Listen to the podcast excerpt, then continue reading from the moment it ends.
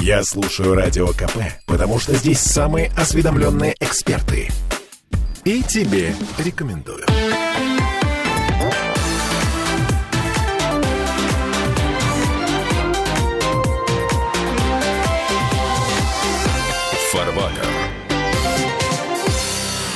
Вы заметили, как лучше стало жить в России? В смысле, легче дышать? Эм, у нас рекордный рост уровня ВВП на душу населения по итогам прошлого Чи- года. чего, чего? Плюс 22%. Мы почти при- превысили по этому показателю уровень э, сытого 2013 15 тысяч долларов, э, 15 400 на человека. Это данные Международного валютного фонда. И вот Это- живите теперь с этим. Это насколько ж мы сократили население? Ам. По данным Международного валютного фонда. Михаил Делягин, депутат Государственной Думы, доктор экономических наук. Жить стало лучше, жить стало весело, почти Нет, на минус полтора миллиона человека А в этом году на мама два. рассказывала, как это излагали в 1937 году, цитируя еще товарища Сталина. Жить стало лучше, жить стало веселей, шея стала тоньше, но зато длинней. Прежде чем Михаил Делягин начал цитировать Иосифа Виссарионовича, мы слышали еще голос э, Сергея Кобина, доктора технических наук, автора книги «Нравственная экономия». Сергей Викторович, здравствуйте. всё-таки. Добрый день.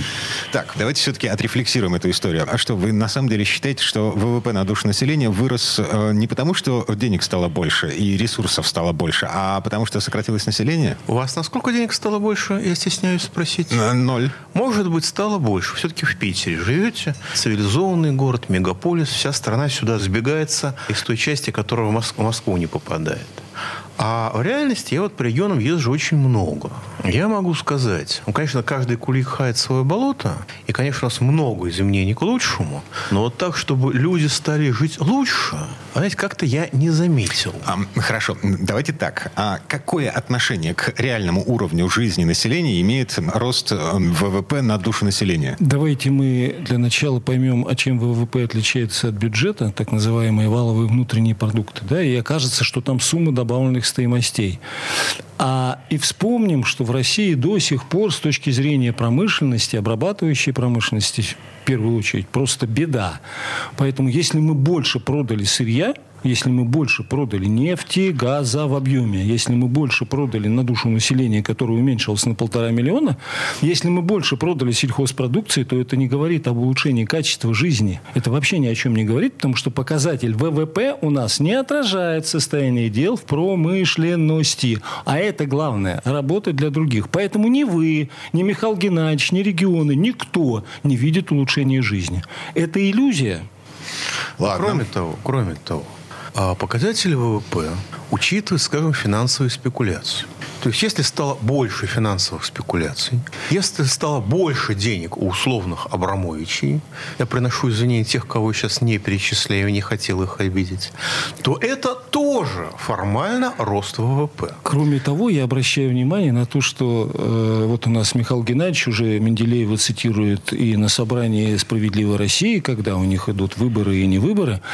И хочу обратить внимание на следующее, что Дмитрий Иванович Менделеев в своем первом томе у нас фигурирует добавленная стоимость, в том числе и им описанная, да, в своем первом томе он еще и говорит о естественных условиях для развития всех видов промышленности, э, которые понятны и прозрачны, что есть такие государства, которые обладают этими условиями. Что это такое? Это распределенность территории, на- наличие всех видов сырья, выход к морям, водные пути доставки. Кстати говоря, сейчас там на Каспии пытаются копать для чего-то. На Каспии пытаются копать, Да. а Кама как была пустая, так и Да, осталась. необходимым образом подготовленные кадры для ведения промышленной деятельности. Поэтому, когда у нас вчера говорят, или ближайшие дни говорят о том, что нужно сделать э, в странах Евразес образование, знания едином, единой доступной системы, нужно добавить, эти знания и образование должны касаться промышленности. А, значит, я еще добавлю про ВВП, потому что вот затронули за живое. Скажем, страна продала много сырья. То есть страна укрепила свой колони... свое колониальное положение. Зависимость, да. Свою колониальную зависимость от тех, кто это сырье перерабатывает. И мы продаем сырье, покупаем продукцию переработки этого сырья, оставляя всю добавленную стоимость нашей метрополии. Раньше была на Западе, ну теперь, наверное, будет в каком-нибудь другом месте. Но, что принципиально важно, вот продали мы это сырье.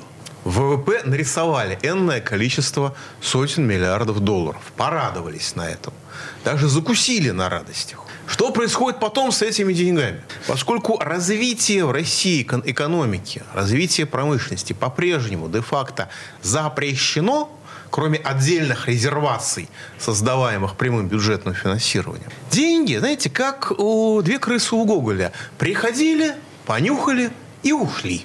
Деньги, заработанные Россией, полученные Россией за продажу сырья, даже в рамках колонии, эти деньги из России уходят, потому что экономическая политика у нас хуже, чем колониальная. В хоть что-то на что-то расходовалось. А здесь все деньги вывозятся обратно в метрополии. Слушайте, погодите. Извините, извините. Вот идиотизм сельской жизни, как писали русские классики.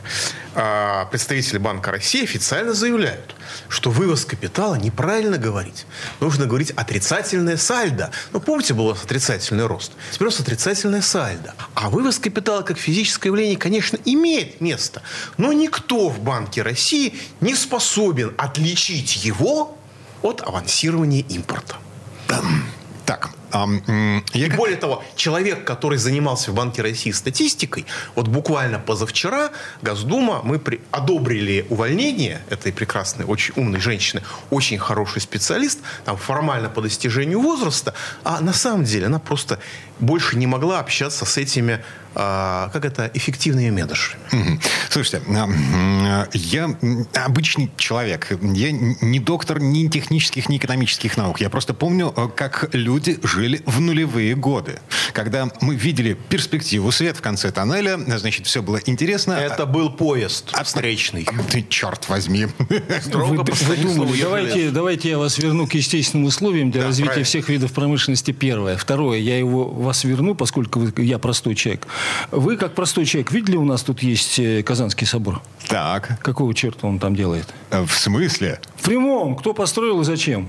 Чтобы Плеханов мог залезть на колонну и призывать к свержению Казанский собор-то у нас в Петербурге зачем существует? Кто построил? Кафедральный собор, в котором... Казанский, Казанский, Казанский. Казанский. Так. Ну, Казанская икона Божией Матери, там, да. что он там делает-то? Памятники там у нас. Барклаю де Толли. 812 год. О, так, так, так, ближе, ближе тепло. А что воевали в 1812 году? За что воевали-то? Да, это было Война... Нашествие на... 12 языков.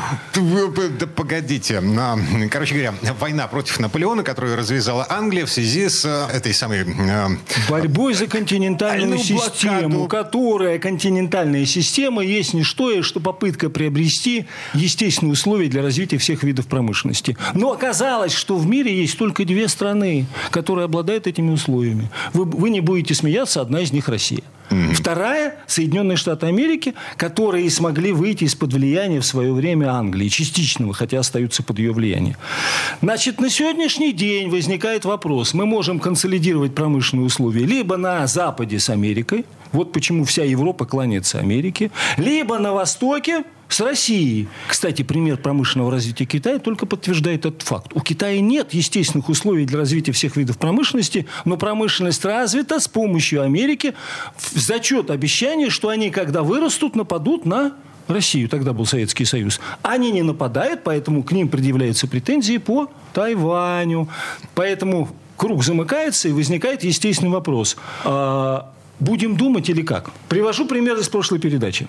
Дмитрий Делинский говорил о том, что критиковал меня и Палмерстрона. Ну, меня, ладно, мне не обидно, но Палмерстрона критиковал, этого английского председателя правительства 1853 год, за то, что он написал «Германия». Угу. А Дмитрий сказал, что а Германии в 1853 году не было. Не было Германии? А, не было в том виде, в котором мы привыкли ее вот, называть Германией. Хит, хит, вот. В 1815 году был сформирован таможенный союз, что германский, что во много раз было важнее, чем Германская империя, о которой говорили и думали вы. Угу. Она была позже 1853 года. Кучка раздробленных княжеств, которые объединились в таможенный, таможенный союз, союз, и это было очень важно. Теперь, понимаете, все, э, все приводится простым примером. Мы тут прибыли, прилетели ночью, я слегка очумел и садимся в самолет, а мне жена говорит, а мосты-то разводят? Так. Я впал в кому, думаю, слушай, а ведь точно. Я начал смотреть расписание, водителя спрашиваю, говорю, Саша, а мосты-то разводят? Он говорит, конечно, разводят. Да и- и через 10 секунд я вспоминаю, что мы вообще-то едем по западному скоростному диаметру. А он не разводится на минуточку. Да, поэтому, значит, или тот, кто не знает, что есть западный скоростной диаметр, начинает думать, как Дмитрий с э, Германией империей, а не с таможенным союзом, он начинает думать в парадигме того, что... А он не знает, что есть западный скоростной диаметр. Или мы начнем думать так, как надо. Вот так ведет себя наше правительство. Они не в состоянии думать. Они похожи на людей в правительстве, говорят. Но говорить это не значит быть человеком, мы это знаем, да? Говорящая ослица Валаама, например, там и так далее. Да, я, Привожу. я- я- понял аналогию. Значит, я... Кстати, у меня один знакомый попугай есть. Я готов презентовать, представить его кандидатуру. У него что? очень хорошее резюме, ему лет 100 уже. Да, В смысле, а, мне на замену? Нет, зачем? Зачем? Э, достойным Для примера, джентльменом, для примера. достойным Для примера джентльменом, которые управляют некоторыми частями Членом- российской членом экономики. Так Так, что ты- слушайте, что- слушайте, погодите. А, Вот прямо сейчас на нас реклама наступает. Мы вернемся в эту студию буквально через пару минут.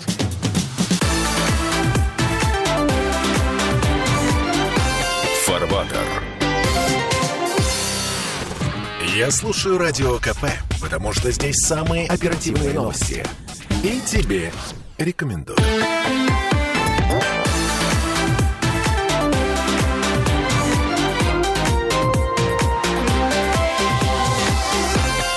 Фарватер.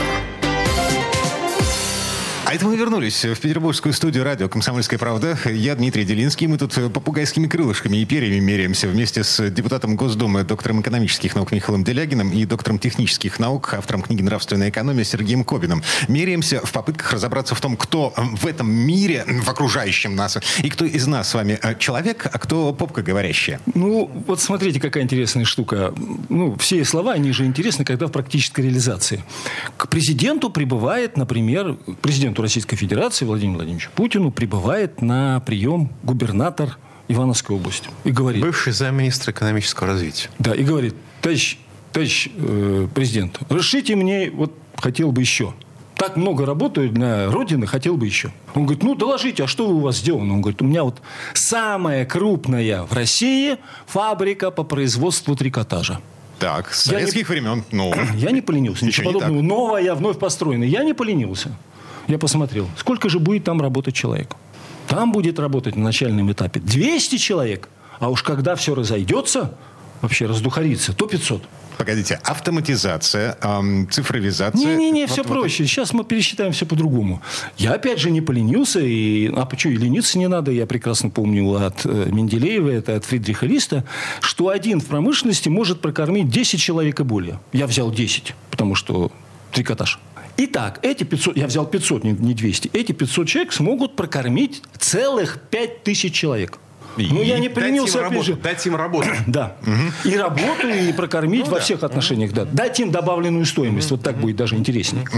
Но что оказалось, что в этом самом регионе, который вымирает, кстати говоря, очень быстро, в этом регионе проживает миллион человек. Так, Сергей Викторович, недостаточно быстро вымирает, значит, с точки зрения логики экономической И тогда, деградации. и тогда успехи, отмеченные в Америке с точки зрения повышения ВВП, становится понятно, с чего вы начали, Дмитрий, Это рост ВВП на душу населения в нашей стране. А, в Ивановской области. Если ВВП не поднимается, ну, бывает так, что и Виагра не работает, тогда можно сократить население. Так, погодите. А, Ключевой вопрос. Окей, а, мы дали работу 200 человекам на начальном этапе, пяти сотням на, на финальном, конечном. А, но какой объем продукции будет выпускать этот Ивановский завод, Нет, который мы это понимаем качестве ступятое примера? значение имеет. Первое значение имеет то, какое количество населения этого региона занято в промышленности.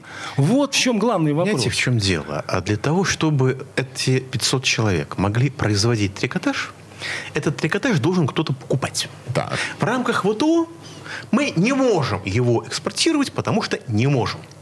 Потому что он будет заведомо неконкурентоспособен. Значит, этот трикотаж должен быть куплен внутри страны. Но для того, чтобы кто-то внутри страны его мог купить, этот кто-то должен работать. То есть, если вы хотите, чтобы продукцию 500 человек трикотаж кто-то купил внутри страны, вы должны создать рабочие места для тех, кто это будет покупать. А это развитие промышленности. А так это сможет купить только 5 тысяч человек. А вам нужно в этой даже области, чтобы был миллион. Понимаете? Миллион. А, да, я еще один момент понимаю. А, если я ничего не путаю, а, все эти годы нам говорили, что российский трикотаж проигрывает конкуренцию китайскому в связи с тем, что китайский тупо дешевле, даже при пересечении границы. Совершенно верно. И в связи Если... с этим невыгодно его производить Совершенно в нашей стране. Если я повешу на вас 20 килограмм веса, то вы будете бегать хуже меня. Знаете почему?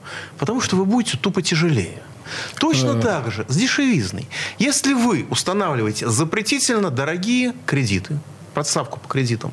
Если вы поощряете произвол монополии в каждой точке, то есть любой фактор произвола, любой фактор производства стоит произвольно много, чтобы хозяин мог мечтать о своей яхте. Имеется И, виду... наконец, mm. если вы запрещаете защищать свой рынок от внешней конкуренции, в том числе недобросовестной, вы не можете развивать свое производство, и что бы вы ни производили, это будет менее рентабельно, чем в других странах, которые свои рынки защищают. Это Поэтому потому, что у нас электричество дешевле, чем в Китае по определению, потому что у нас, извините, сырьевая страна да, и ресурсы... А продается в Китае электричество дешевле, чем в России. Потому что китайцы защищают свой Потому что там есть ЦК КПК. И борются за а, конкурентоспособность своей экономики, а не против конкурентоспособности своей экономики, как борются наши одичалы. Поэтому второй пример. Так. К Мишустину прибыл руководитель Росавтодора. Уже смешно. Они... Уже смешно. А он на какой машине прибыл? Понятия не имею. Они друг другу стали объяснять, что как хорошо, что наши туристы, от слова турист, будут путешествовать по дорогам. И вот тогда с помощью туристов будет развиваться инфраструктура, будет дорожное строительство, будет все связанное с этим а и так откуда далее. Откуда возьмутся денег? А я знаю, откуда Со... возьмутся деньги у этих туристов. Они возьмутся из тех денег, которые будут распилены на строительстве дорог. Совершенно. Забывая о том, что главное назначение дорог это нужно с помощью их перевозить товары фабрично-заводской промышленности, произведенные в, разные регион, в разных регионах, включая Ивановскую область, потому что в тех регионах, где это производство не востребовано, оно будет востребовано в других регионах. Но непонимание, незнание председателем правительства вводит меня в состояние а помните, комы. А помните, была такая Лайма Вайкуля, которая рассказывала сильно обидевшись на всех, как она своей филейной частью выкормила весь Советский Союз. Um. Потому что граждане э, Советского Союза платили деньги в том казино или там э, варите, в котором она выступала. И, соответственно, это были деньги, на которые поднялась советская цивилизация. Мысль, откуда взялись деньги у граждан Советского Союза, которые не платили за ее выступление, ей даже не пришло в голову. Здесь аналогичная ситуация. Потому что для того, чтобы были туристы, у людей должны быть деньги.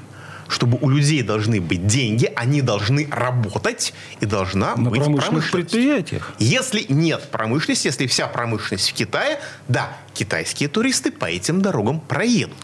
Поэтому, и туда, и поэтому обратно. Но они, один раз.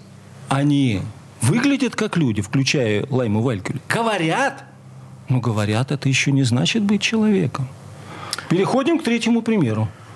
Решетников выступает на трибуне и говорит, что ВВП на целых 2,6% вырос. Вы говорите и того Коллеги, больше. сразу уточню. ВВП – это валовый внутренний продукт, а не то, что некоторые из вас, может быть, да. подумали. У меня в связи с этим вопросы. У нас все разговоры идут о банковских ставках, но ВВП это сумма добавленных стоимостей. И если добавленная стоимость, то она есть промышленность, есть отрасли промышленности, у нас слово отрасль отрывается, да? Отрасль промышленности есть с высокой добавленной стоимостью, а есть с низкой добавленной стоимостью. В сельском хозяйстве с низкой добавленной стоимостью, в ВПК с низкой добавленной стоимостью. А нам нужны товары широкого потребления. Заметьте, не народного, а широкого, потому что каждый смог бы это купить. Каждый смог бы полететь в самолете, каждый смог бы купить Ладу Весту, которую сегодня не купить. Поэтому вопрос, Президент говорит о банковских ставках, премьер только о банковских ставках и ипотеке, глава Центрального банка, э, подруга Михаил Геннадьевич, только не может жить без ставок и так далее. А что, в добавленную стоимость входят только одни банковские ставки, Михаил Геннадьевич? Знаете, банковские По ставки займам и так далее. вообще не входят в добавленную стоимость. Это перераспределение добавленной стоимости. Прелесть нашей ситуации в том, что банки берут, се- как бы образуют свою прибыль не из прибыли других отраслей экономики.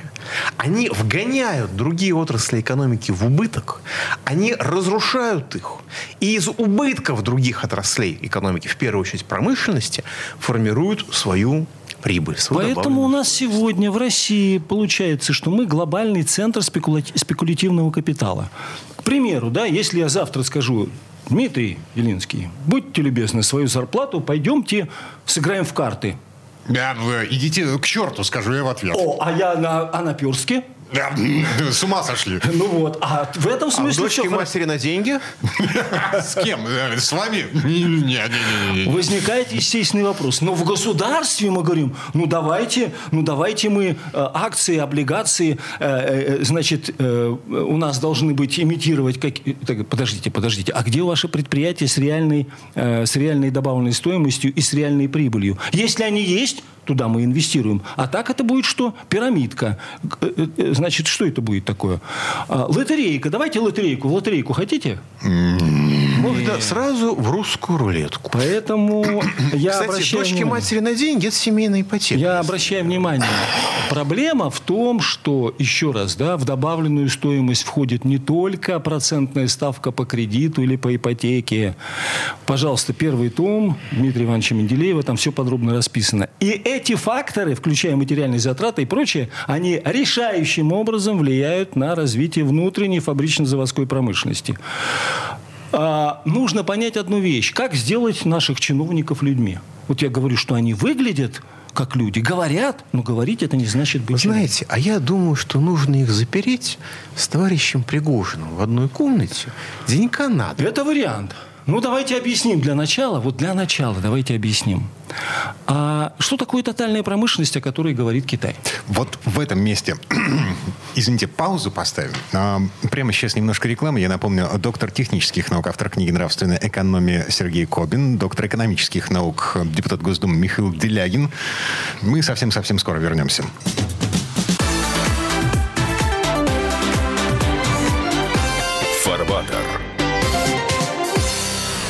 Слухами земля полнится.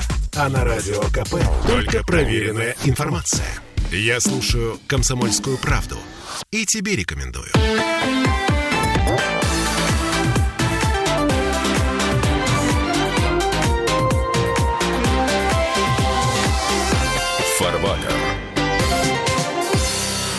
Мы вернулись в петербургскую студию радио «Комсомольская правда». Я Дмитрий Делинский. Э, Вместе с нами здесь э, доктор технических наук, автор книги «Нравственная экономия» Сергей Кобин, доктор экономических наук, депутат Госдумы Михаил Делягин. И в предыдущие четверть часа мы остановились на довольно жестком вопросе. Как сделать из наших чиновников, из людей, которые принимают Лю- ключевые решения... Из людей.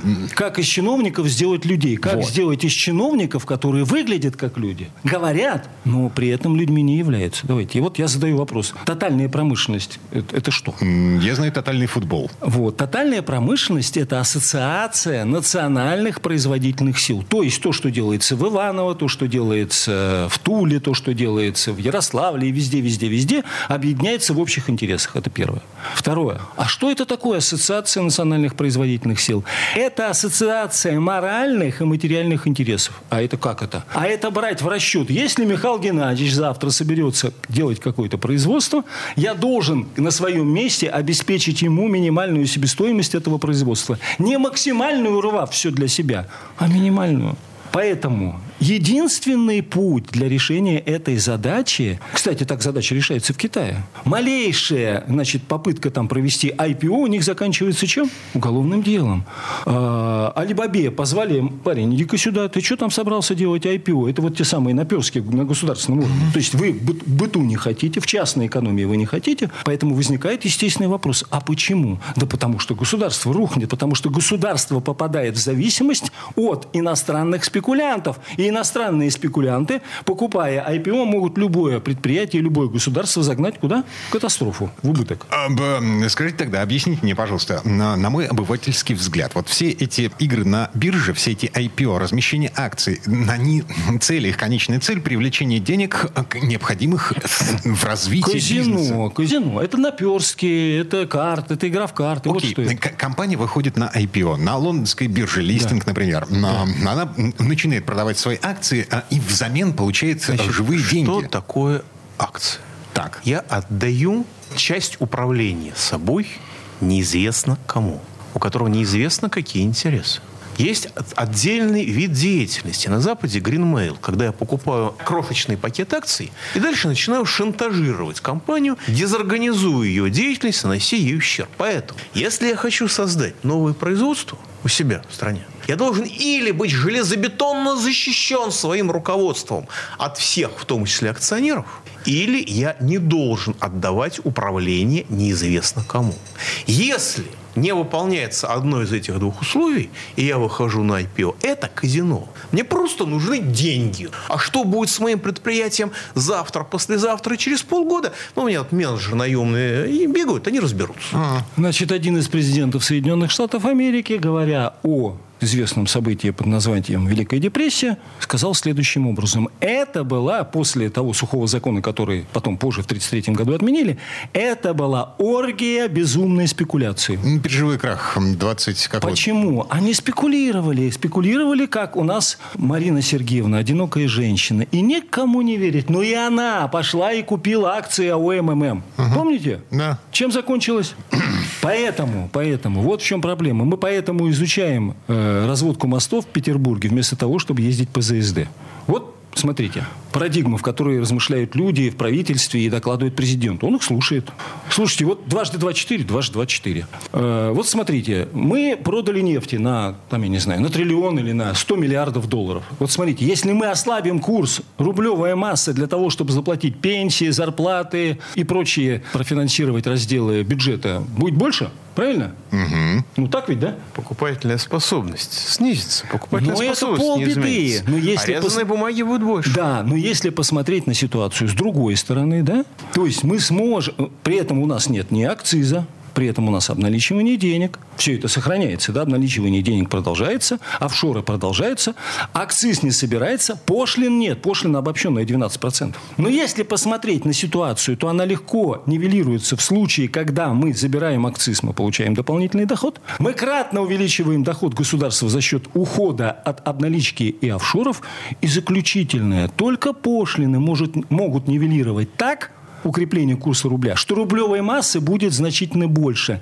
И в долларовом исчислении, в валютном исчислении человек начинает получать большие деньги. А те страны, которые наблюдают за этим издалека, начинают думать о том, чего я сижу со своим производством в Германии, санкции там или не санкции, им уже это будет до лампочки. Я должен срочно бежать, открывать завод, там дикий доход в этой далекой, странной и страшной России. Значит, смотрите, холодильник Bosch, который стоит у меня на кухне, был куплен за 60 60 тысяч рублей где-то пару лет назад, потому что старый Bosch просто подох. Вот. И этот Bosch, он был собран в Подмосковье. Сейчас этого завода уже не существует в связи с тем, что нас накрыл геополитический шторм. Из того, что говорит Сергей Кобин, получается, что этот Bosch, в том случае, если все срастется, да, он будет стоить не 60 тысяч, а 6. Ну, Совершенно верно. Так? Совершенно я, я да. правильно понимаю? Да, он будет 6 тысяч рублей э, стоить. Это первое. Второе, рубль укрепится. И третье, инвестиционная привлекательность, о которой все мечтают, те самые IPO. А для чего IPO? Это для того, чтобы мы инвестировали деньги. Куда? В очередную пирамиду, да? А какая у нас пирамида? А у нас пирамида, связанная с жилищным строительством. А это что такое? А это рента. А рента от чего зависит? От состояния внутренней фабричной заводской промышленности. Есть она? Есть рента. Нет ее? Нет ренты. Поэтому у нас сейчас самый популярный магазин, как называется в городе? Как называется? Светофор? Аренда. Сдается в аренду. А, ой, ё. Аренда. Ну, да. На самом деле, градообразующее предприятие МОРГ, а вот вот, кстати, насчет вашего Боша в этой ситуации. Самое главное, не, не, не в его цене. Самое главное, что он будет собираться в Подмосковье из деталей, произведенных не в Сибири, а в Самаре. Э, извините, не в Китае, а в Самаре. Вот что самое главное. Поэтому напоминаю, что мы в передаче с вами, Дмитрий, это было больше года назад, называлось «План Маршалла для России», да? Мы сформулировали семь пунктов, которые, э, значит, э, добавлены пунктом еще про частные монополии. Это наши пункты с Михаилом Геннадьевичем, которые мы активно внедряем в жизнь. Значит, первое. Есть ли у нас указ президента о внесении изменений в Уголовный кодекс, статья 275, о коррупции, вносимой иностранными государствами с целью за коррупцию наказания до 30 лет сроком реализации... Коррупция во власти – это измена Родине. Да. Mm. Нет такого закона. Провели ли мы реформу платежной системы центрального и коммерческих банков? Нет. Установили ли мы норму для, на сегодняшний день, скажем, 80 тысяч рублей в сутки для получения наличных? Нет. Ну, срок реализации требовалось три недели всего. Есть ли у нас государственная монополия на производство, реализацию алкоголя, табака и сахара, внутренний и внешний акциз и срок реализации три недели? Нет. Ввели ли мы налог на вмененные доходы, прогрессивную шкалу на доходы физических лиц? Не с целью у кого-то что-то отобрать, а с целью стимулировать развитие внутренней фабрично-заводской промышленности? Нет. Национализация предприятий отраслей промышленности? Нет. Но ведь говорят же, э, как бы на, на самом высшем уровне говорят о том, что да, пришло время да, взять да, да, все в свои Говорить руки. это не значит... Э... Сотрясение воздуха – это процесс физический, в крайнем случае физиологический, иногда психиатрический – но не экономический. Таможенная процесс. реформа. Мы провели таможенную реформу или по-прежнему ввозим иностранные автомобили поставки 12,5%, а разницу, которая составляет 40, 50 и даже 80%, кто-то кладет себе в карман. Мы ничего не сделали. Мы создали реестр э, округов и э, районов промышленных на территории России? Нет. Создали ли мы условия для минимизации материальных затрат? Нет. В противном случае возникает естественный вопрос. А в чью пользу сегодня вымирает Россия? Я говорю о естественных условиях для развития всех видов промышленности. У России они есть, но дела нет. В пользу Китая, Англии. Кто хочет у нас приобрести эти условия естественные? Не в этом ли смысл всех войн и конфликтов? Вообще, в чем смысл существования России, Дмитрий? Вы же знаете точно. Это установление в России промышленного строя и уклада. Мы уже говорили о линейном городе в Саудовской Аравии. Промышленность привлекает останавливает все войны, привлекает всех. Поэтому что успокоит, что успокоит ситуацию в мире, и когда мы приступим э, и позволит приступить нам, России, к нравственному служению? Дело в ипотечных ставках, продаже сырья, спекуляции иностранными менными ценностями. В чем дело? Э, я думаю, что у нас сложилась определенная инерция а, и с 87 года, сколько там, Треть века национального предательства прошло уж больше, 36 лет национального предательства. Это много-много поколений чиновников, много-много поколений политических деятелей. И сложилось очень четкое представление, что э, Россию нельзя развивать. Россию нужно грабить, пилить, а при помощи финансовых спекуляций и подавления производства добавленной стоимости. По-другому нельзя. Для оправдания этой позиции люди не стесняются лгать в лицо. Например, у меня два министра. Один сказал, другой написал. Очень уважаемые люди профильные. Я говорю, ребята, а если вы считаете, что нужно присоединиться к ВТО, какие финансовые результаты нашего членства в ВТО? Мы получили больше, чем могли бы получить, или меньше? Ответ. ВТО регулирует 98% мировой торговли, поэтому мы должны быть его членом, что является наглой и циничной ложью, потому что ВТО не регулирует наш экспорт. Она, он не регулирует биржевые товары, и он не регулирует военные товары, но людям, которые хотят, чтобы Россию продолжали уничтожать, это знать противопоказано. Вот об этом отрицательном отборе, о том, кто управляет страной, кто управлял страной и каким результатом мы пришли, мы поговорим в следующий раз, через неделю. Михаил Делягин, депутат Госдумы, доктор экономических наук, доктор технических наук, автор книги «Нравственная экономия» Сергей Кубин. Коллеги, спасибо. Хорошего дня. Счастливо. Всем доброго.